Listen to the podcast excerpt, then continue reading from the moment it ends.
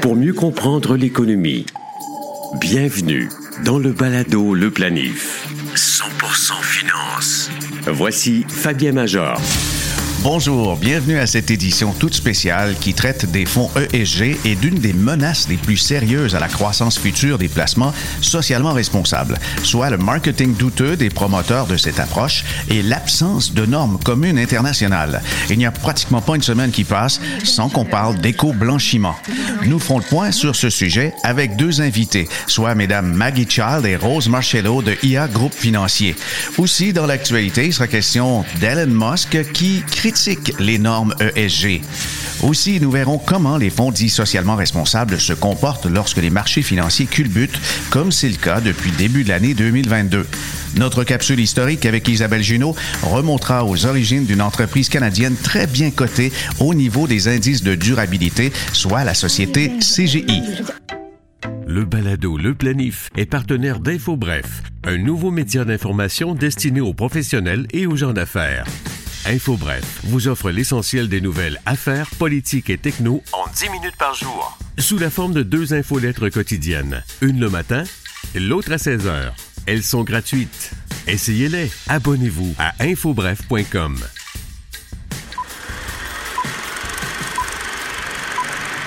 I declare open the Olympic Games of 1976. C'est en juin 1976, dans son sous-sol de Québec, que Serge Godin, âgé de 26 ans, fonde les conseillers en gestion informatique, mieux connus sous l'acronyme CGI. La mise de fonds initiale de Godin est de 5 000 soit l'équivalent de 23 000 en dollars d'aujourd'hui. Il amasse cette somme depuis ses 12 ans en travaillant comme homme à tout faire dans la série de son père. Rapidement, il s'adjoint d'André Imbeau comme associé. On peut dire qu'ils ont du flair car à la fin des années 1970, les technologies de l'information, ou TI, n'en sont qu'à leur balbutiement. Godin et Imbeau sentent que les grandes organisations et les gouvernements auront rapidement besoin de conseillers experts en gestion informatique. En 1986, CGI a déjà une taille enviable et réalise un chiffre d'affaires annuel de 25 millions de dollars. C'est pour financer l'acquisition de BST, un concurrent de taille moyenne, que CGI fait son entrée en bourse.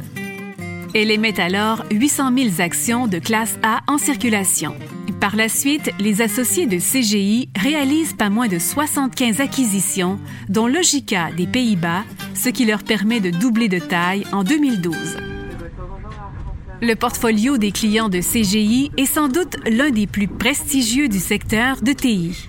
Michelin, Rio Tinto, Air France et 25 des plus importantes institutions financières mondiales. Les logiciels et l'expertise de CGI sont partout. Par exemple, les systèmes de lutte contre le blanchiment d'argent créés par CGI filtrent 94 des échanges de monnaie à l'échelle internationale. Ça représente 5 000 milliards de dollars quotidiennement. La valeur boursière totale de CGI est maintenant de 27 milliards de dollars. La société compte 76 000 employés répartis dans 40 pays. La fortune de Serge Godin est évaluée à 2,6 milliards de dollars. Selon Forbes, cet actif le classe dans le top 25 des Canadiens les plus riches. Le Palado Le Planif. Actualité financière. Voici Fabien Major. Chaque semaine qui passe, on a droit à une sortie d'Elon Musk. Et puis la dernière, sa dernière frasque, si on peut dire, concerne Exxon et surtout Standard Poor's. Récemment, Elon Musk a publié un tweet ravageur sur justement l'industrie des fonds socialement responsables. Il mentionnait Exxon, la compagnie pétrolière, est qualifiée entre dans le top 10 des meilleures sociétés en ce qui a trait à l'environnement, la sociale responsabilité et la saine gouvernance soit les normes ESG, dans un filtre de SP500, du Standard Poor's 500 ESG, alors que Tesla ne fait pas partie de la liste. Évidemment, on est un peu surpris puisqu'on se dit, euh, c'est un fabricant de voitures électriques, il doit bien avoir euh, des avantages à conduire ainsi et ne pas émettre de gaz à effet de serre. Et il dit donc, Elon Musk, que l'ESG, les normes ESG, ben, c'est ni plus ni moins qu'une attrape. Et puis, on, on, a donc des, maintenant des justiciers sociaux qui sont ni plus ni moins que phony comme on dit en anglais, phony. Donc, euh, ce sont de faux justiciers. Elon Musk a-t-il raison à ce sujet?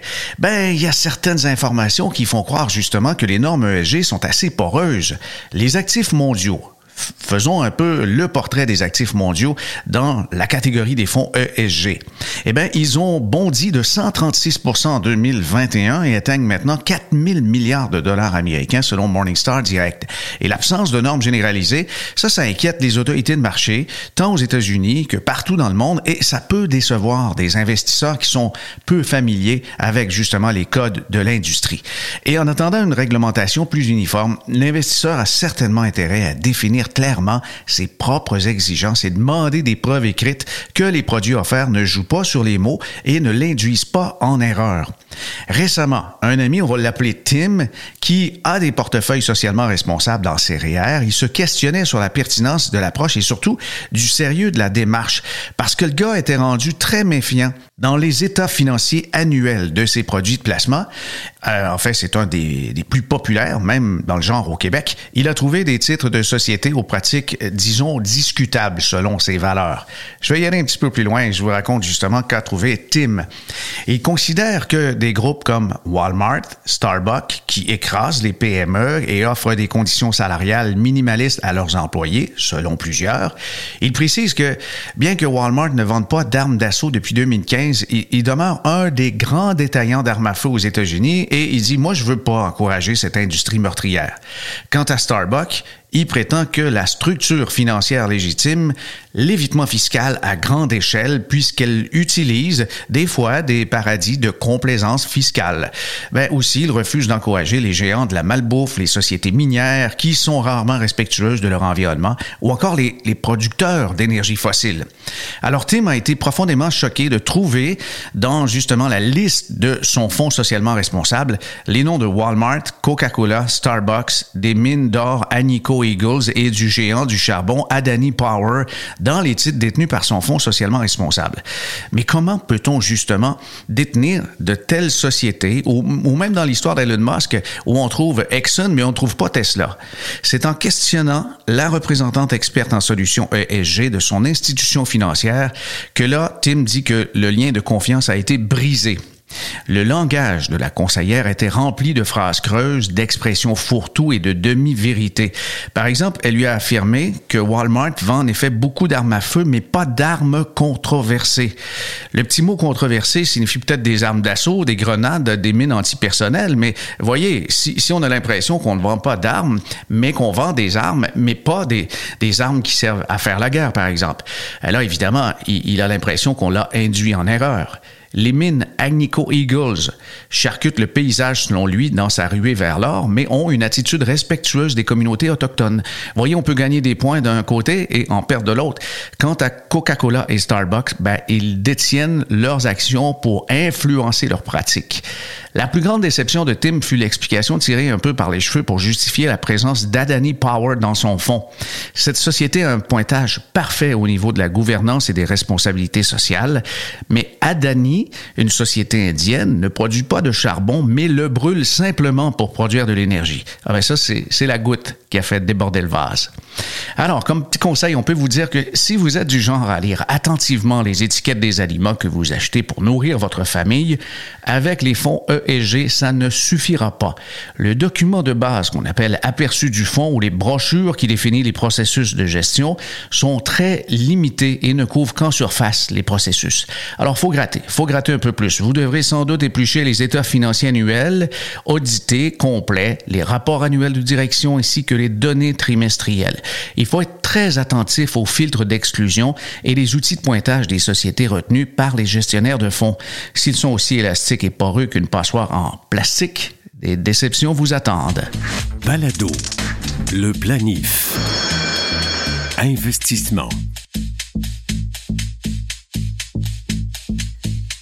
Des études de Bloomberg Intelligence citées par le groupe Manuvie mentionnent que d'ici 2025, les actifs mondiaux dans cette catégorie de fonds d'investissement devraient dépasser 53 000 milliards.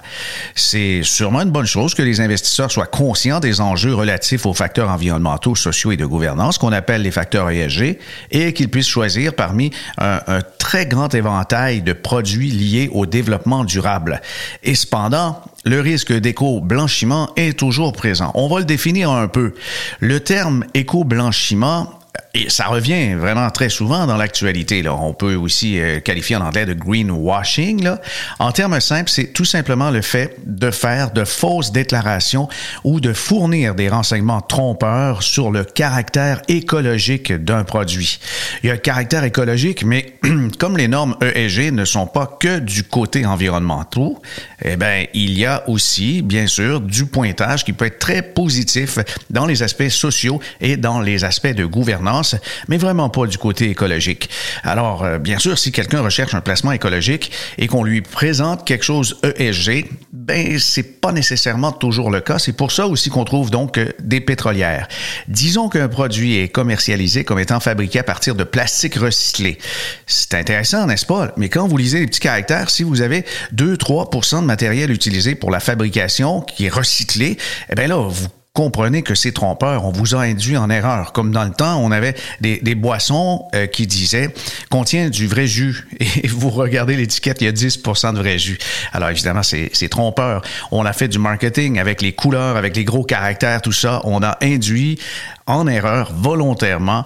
Alors, ce genre de marketing ne reflète pas la véritable nature des objectifs d'un fonds et c'est pour ça qu'il faut s'en méfier. Il est assez compliqué de s'assurer que les produits respectent les exigences en matière de développement durable. Et toujours selon un texte qu'on a trouvé sur le site de la financière Manuvie en ce qui concerne l'éducation des investisseurs, il faut euh, certainement définir des éléments très importants lorsqu'on veut le type de produit ESG.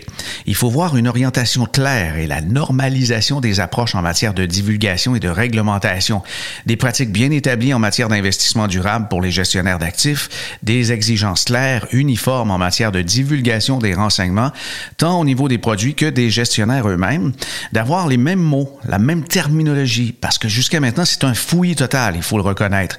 Un système de classification des produits clairement défini. Il y en a plusieurs en ce moment on dirait que tous se font compétition. Et un mécanisme de production de rapports standardisés pour les gestionnaires d'actifs. Encore là, c'est particulier puisqu'il y a vraiment toutes sortes de définitions. En réalité, la plupart des gestionnaires d'actifs sont des experts en finance et pas nécessairement des experts en environnement. Et l'éco-blanchiment est moins probable lorsque les gestionnaires d'actifs font preuve de transparence relativement à leur processus et la vocation d'un fonds. Et c'est justement ce qu'il faut rechercher. Il est judicieux de la part des investisseurs de faire leur propre recherche, examiner de près les fonds dans lesquels ils comptent investir et se renseigner sur le gestionnaire d'actifs du fonds, le contenu les stratégies, les objectifs, les pratiques des entreprises individuelles, eh bien ça, ça peut réduire considérablement les risques d'être induits en erreur. Et lorsque les investisseurs connaissent le contenu d'un fonds, ils sont plus susceptibles de prendre une décision éclairée. Bien sûr, vous avez des fois la liste très courte des 10 ou 15 investissements principaux, mais faut aller au-delà de ça. Les investisseurs peuvent également discuter avec leurs conseillers de ce qui est important pour eux. Si on commence là, par exemple, la définition de l'investisseur, à quoi il s'attend justement euh, avec euh, des investissements dans ses REER, dans ses séries, quel genre d'empreinte il est prêt à laisser ou euh, ce qui est non négociable? Avec toutes ces discussions, ben vous allez probablement avoir quelque chose de plus intéressant. En terminant, comment les fonds ESG performent-ils dans le contexte actuel avec la flambée des prix du pétrole? Morningstar a fait un article là-dessus fort intéressant le 10 mai dernier intitulé Comment pratiquer l'investissement durable lors d'une crise énergétique. Et si on se replace au début de l'année 2022, ben, le pétrole maintenant, ben, il est la grande vedette parce que la guerre imposée à l'Ukraine par la Russie a mis le marché des matières premières euh, sans dessus dessous et le prix du pétrole pétrole brut a grimpé au niveau de 2014 et ça, ça attise bien sûr une inflation qui était à son niveau plus élevé depuis très longtemps en raison justement de la pandémie. Et le secteur énergétique a imprimé sa cadence au marché boursier mondiaux. C'est, le secteur qui performe jusqu'à maintenant. Et en ce qui concerne les marchés boursiers, ben évidemment, l'attention s'est tournée vers le pétrole et vers la guerre. Et, ça, ça a pris le pas euh, certainement sur toutes euh, les, sociétés qui sont, par exemple, pour euh, durable. Alors ça, c'est, c'est plus difficile. Hein? Le marché des, des éoliennes et des panneaux solaires, tout ça, le leadership s'est déplacé. On a passé des innovateurs techno à ce qu'on avait pris l'habitude de dénigrer comme la vieille économie. Puis la vieille économie, on dirait qu'elle résiste mieux en ce moment. Là. Il y a un tableau saisissant à voir justement sur cette page de Morningstar que je vais déposer le lien sur le site baladoleplanif.com. Vous allez voir une analyse en date du 31 mars dernier où on voit la progression de l'indice mondial énergétique en dollars américains et aussi les marchés euh, mondiaux, les marchés euh, généraux. On voit que la croissance est très faible pour la dernière année. On a à peu près 6 de, de croissance et en ce qui concerne l'énergie, on est rendu à quelque chose comme 140 de croissance dans la dernière année. évidemment, ça, ça replace tous les curseurs de comparables entre les fonds qui contiennent et qui ne contiennent pas des énergies fossiles. Dans les 15 dernières années, il était évident que les fonds de type ESG surclassaient les fonds normaux qui contenaient des sociétés pétrolières. Maintenant, ce n'est plus le cas. Euh, non, euh, les, sociétés pétrolières ayant été dominantes dans la dernière année avec euh, l'augmentation du prix du baril de pétrole, eh ben, lorsqu'on a des, fonds normaux, des fonds qui contiennent des placements de tout type sans nécessairement de normes ESG, eh ben, les résultats sont supérieurs si on a des, des fonds d'investissement ou des indices de type ESG en raison, bien sûr, de la forte volatilité liée au pétrole et aussi la chute généralisée des marchés depuis le début 2022. Planifiez mieux avec le balado Le Planif. Nous avons comme invité Rose Marcelo, directrice gestionnaire de portefeuille client, et aussi Maggie Child, qui est chef de l'investissement durable chez IA Groupe Financier. Bonjour, mesdames. Bonjour. Bonjour. Merci d'avoir accepté l'invitation. On débute avec Rose. Euh, parlez-moi un peu de vos activités chez Industriel Alliance. quel est votre rôle exactement? Merci de l'invitation, Fabien. Je suis très heureuse d'être avec vous ce matin. Euh, donc, effectivement, je suis directrice gestionnaire de portefeuille client euh, chez IA euh, Gestion de placement. C'est en fait un rôle hybride. Je fais partie de l'équipe d'investissement, mais j'assure le lien avec nos lignes d'affaires. Donc, je positionne nos stratégies, nos fonds de placement auprès des différentes lignes d'affaires. J'explicite la stratégie, les décisions en portefeuille, ce qui se transige, pourquoi nous prenons cette décision-là. Je suis donc la, la première porte d'accès de nos lignes d'affaires vers les gestionnaires de portefeuille. D'accord. Et Maggie, euh, comme chef de l'investissement durable chez IA Groupe Financier, à quoi ressemble votre quotidien? Euh, tout d'abord, merci Fabien. comme Rose, je suis très heureuse d'être ici avec vous et de parler de l'investissement durable. Donc, ça fait quelques semaines déjà que je suis chez euh, Industriel Alliance gestion, gestion de placement au poste chef de l'investissement durable et c'est un nouveau poste qui a été créé et notre firme gère des portefeuilles euh, de fonds généraux, de fonds distincts et de fonds communs de placement. Et pour mon poste, euh, c'est vraiment, il y a un but d'appuyer les, équipes de placement euh, dans l'application de notre stratégie en matière des facteurs ESG, c'est-à-dire environnementaux, sociaux et de gouvernance. Et cela renforce le fait que l'IA Groupe Financier a vraiment fait des facteurs ESG une priorité. Donc, mon but, c'est vraiment d'appuyer un processus qui, euh, qui favorise la collaboration et une, une, euh, une sens d'une priorité collective de notre stratégie de l'investissement durable. Et je mise premièrement à faire avancer la stratégie d'investissement durable. deuxièmement, de renforcer les capacités de, des équipes dans ce domaine mais aussi de développer notre stratégie en termes d'engagement actif et nos efforts de gérance dans toutes les classes actives.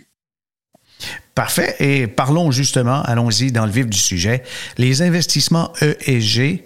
Alors, comment ça a évolué euh, selon vous dans les dernières années? Euh, comment ça a évolué? Euh, je pense que ça s'est étendu vraiment à, toute l'industrie des placements. Euh, c'est le résultat d'une évolution des mentalités. Je pense que les financiers ont reconnu l'importance des critères ESG et leur impact sur les décisions d'investissement. D'autre part, les investisseurs eux-mêmes maintenant ont plus d'intérêt à savoir quel est l'impact que leurs portefeuilles ont sur ces défis euh, environnementaux et sociaux et donc ils veulent être plus plus au courant. Donc je pense que c'est ce qui explique qu'on parle beaucoup euh, euh, du thème, qu'on le voit partout, mais c'est vraiment euh, une concordance des intérêts et des nécessités du moment face à l'urgence climatique et à la nécessité d'une transition énergétique qui soit durable et juste. Maggie, vous êtes une pionnière dans le domaine des investissements ESG. Qu'avez-vous remarqué dans les dernières années, tant auprès du consommateur que l'offre de produits? Je pense que Rose est tout à fait correcte. Euh, il y a dix ans, les investisseurs étaient vraiment centrés sur l'intégration des facteurs ESG.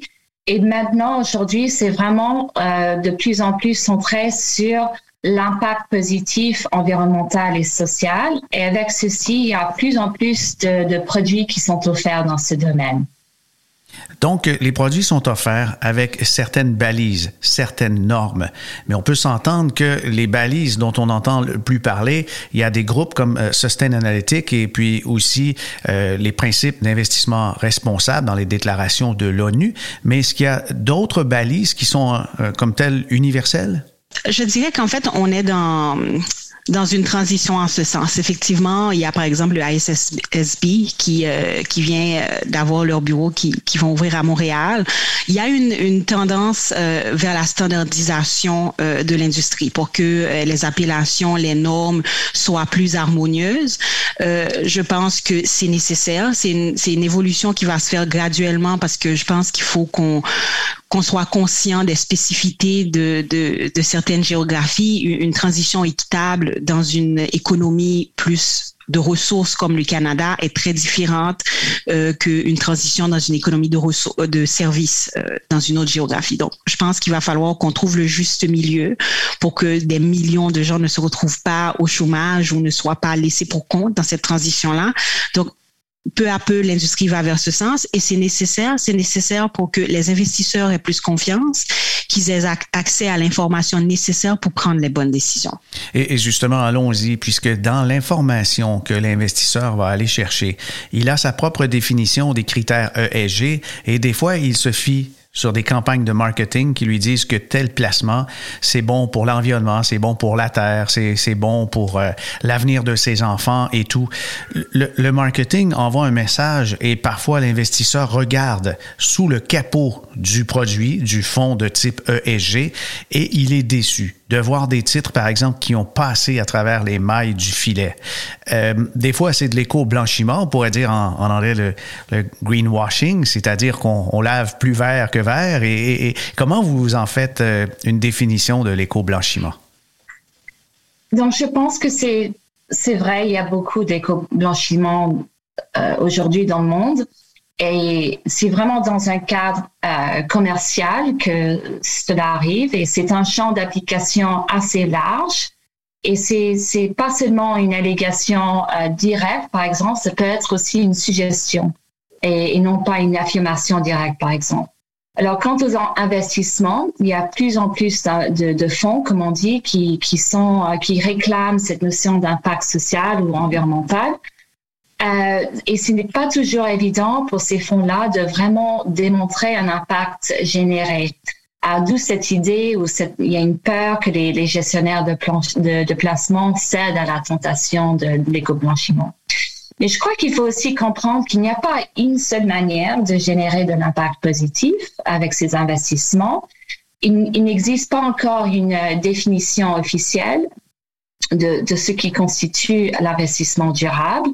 Et euh, comme Rose a indiqué, nos régulateurs euh, travaillent là-dessus. Donc, ils travaillent pour, euh, pour mieux divulguer les informations pour les investisseurs et aussi pour clarifier quelles sont les, les stratégies que les gestionnaires se servent pour offrir des, des produits de, de, de, responsable ou de développement durable. Mhm. Est-ce exact de dire que dans les dernières années, on, a transformé beaucoup de produits qui étaient, euh, qui étaient assortis de filtres négatifs, c'est-à-dire qu'on on excluait certaines sociétés, et maintenant, il y a des filtres qui euh, sont variables parce qu'on veut faire pression auprès des, des organisations par euh, le vote des actionnaires. Alors, il y a maintenant peut-être un assouplissement des règles. Est-ce exact?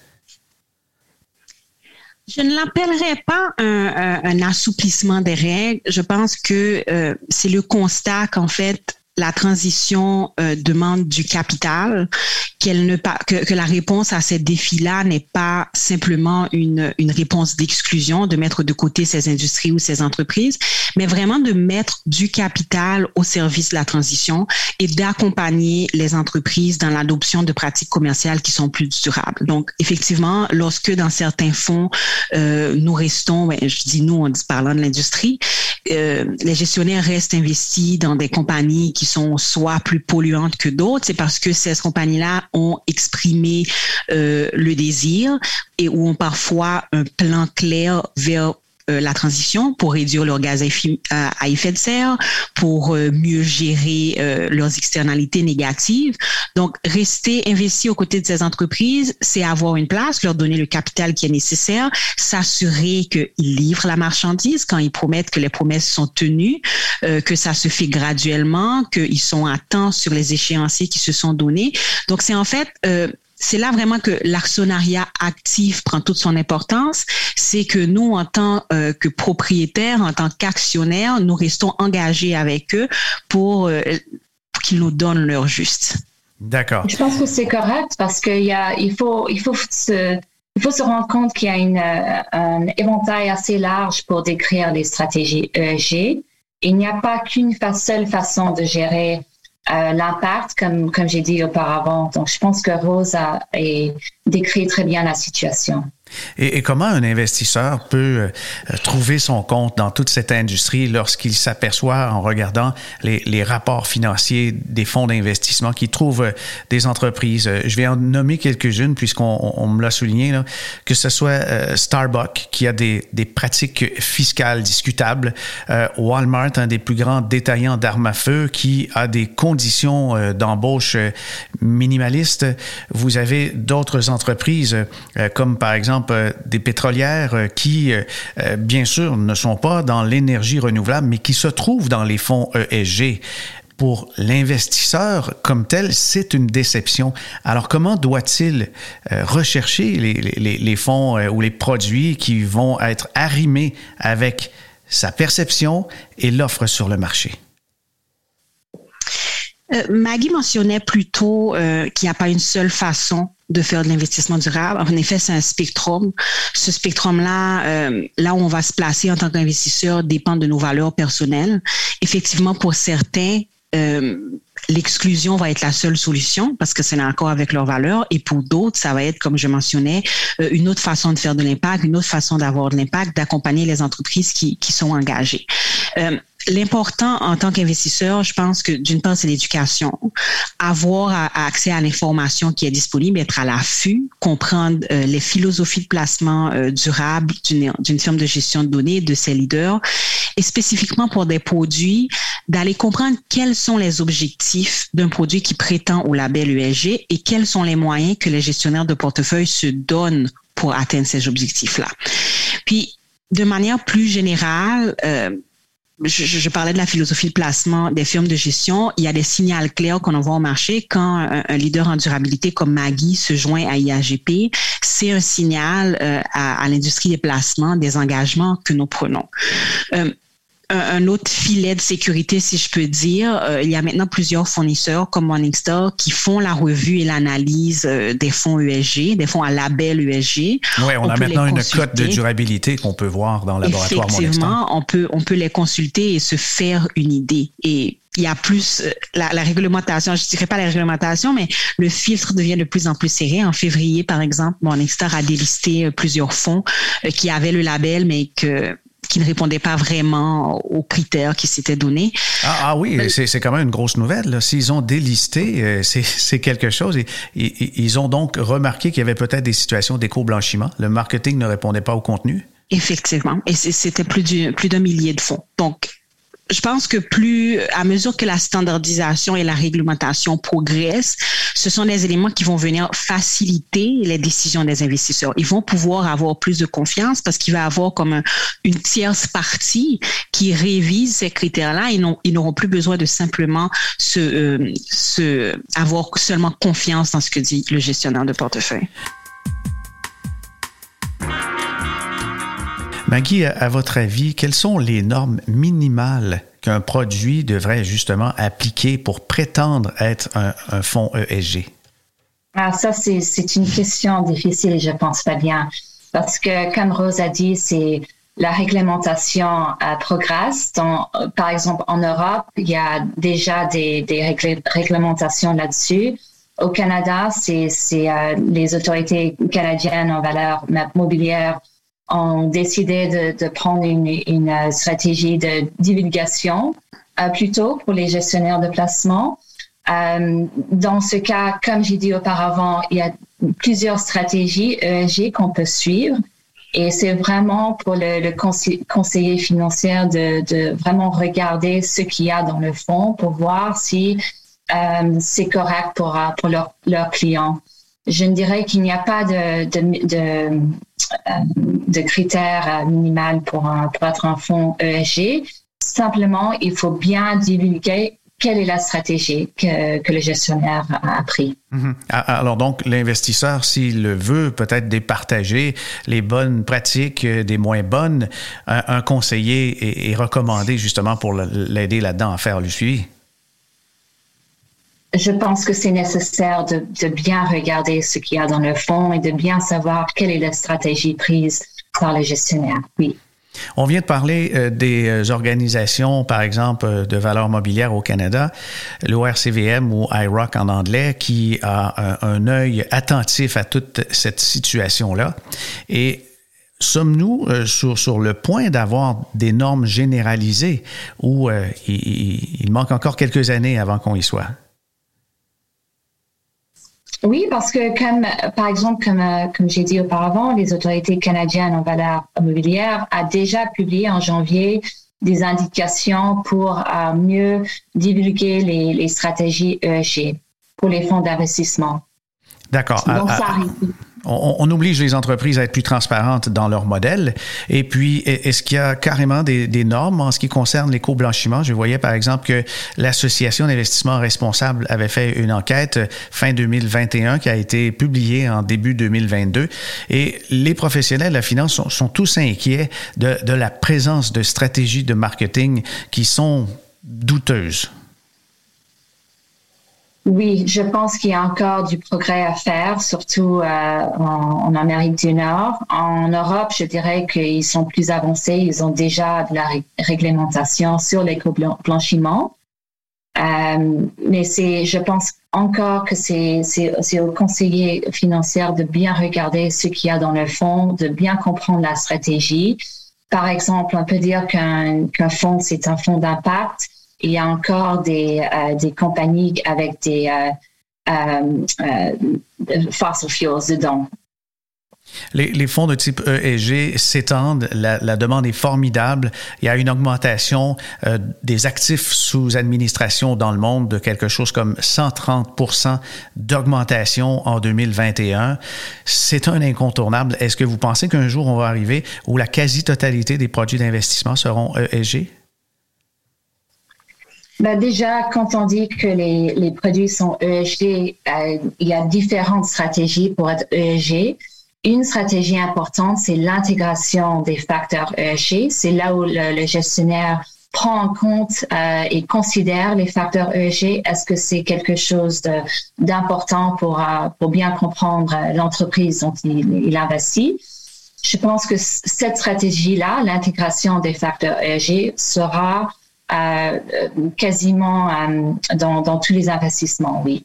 Rose, dans votre pratique de gestionnaire de portefeuille, quand vous voyez des portefeuilles ESG et vous les comparez à d'autres qui n'appliquent pas de normes de manière intentionnelle, est-ce que vous voyez une grande différence au niveau de la performance?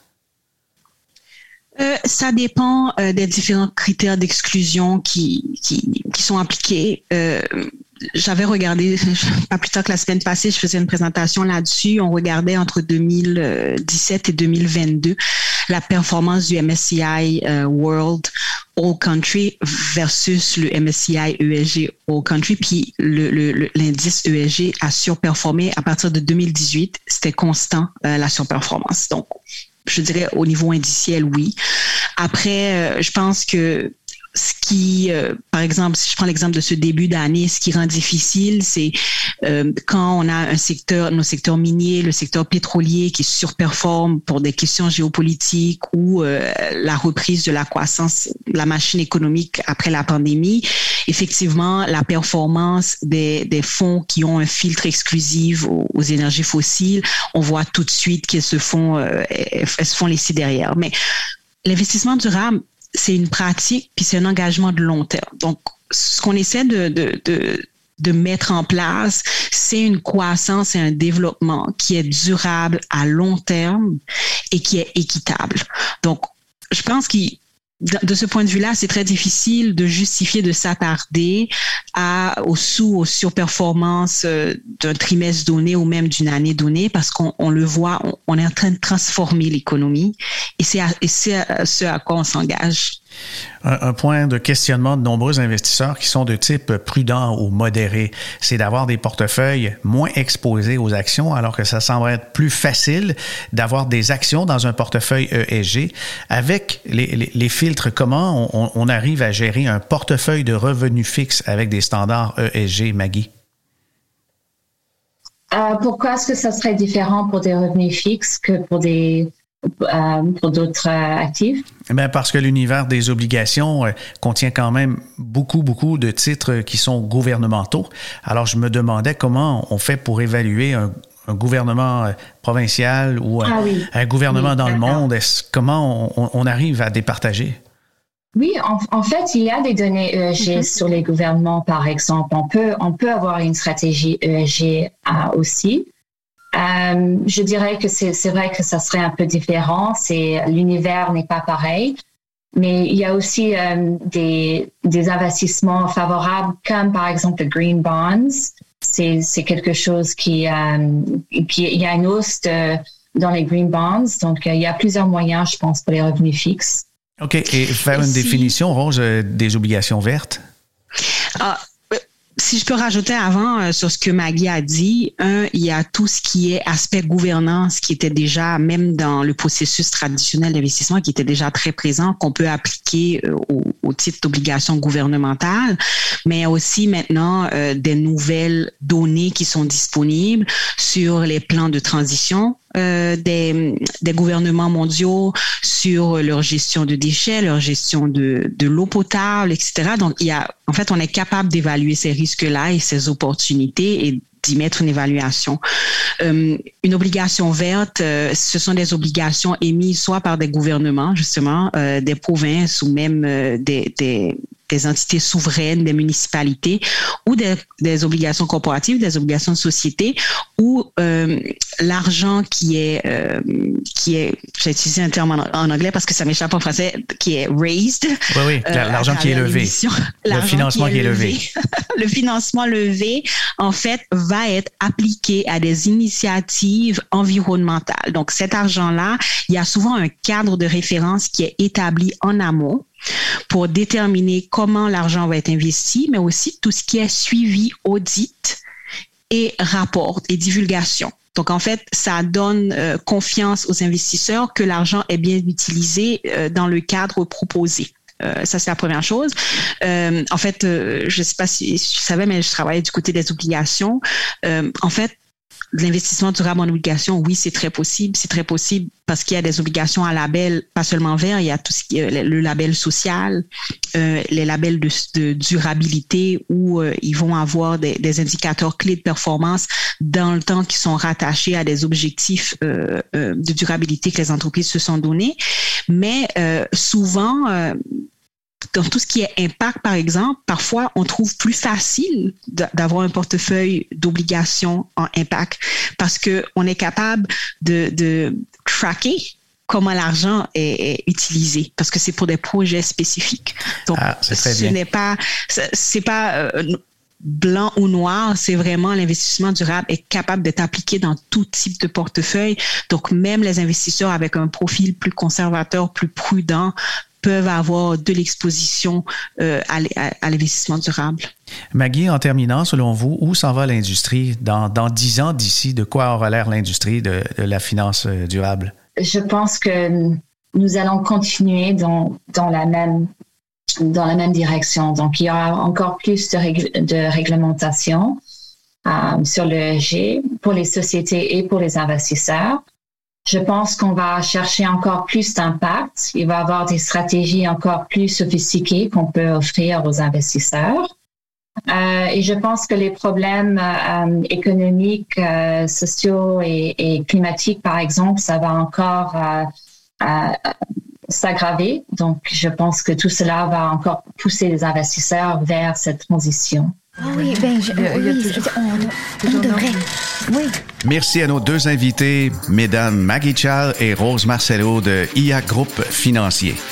C'est tout pour cette édition. Si vous avez des commentaires, des suggestions, des recommandations de thèmes pour des éditions spéciales du balado Le Planif, n'hésitez pas à nous écrire par courriel fm commercial fabienmajor.com ou si, bien sûr, vous pouvez communiquer via vos réseaux sociaux préférés LinkedIn, Twitter ou encore Facebook. Ici Fabien Major. À bientôt.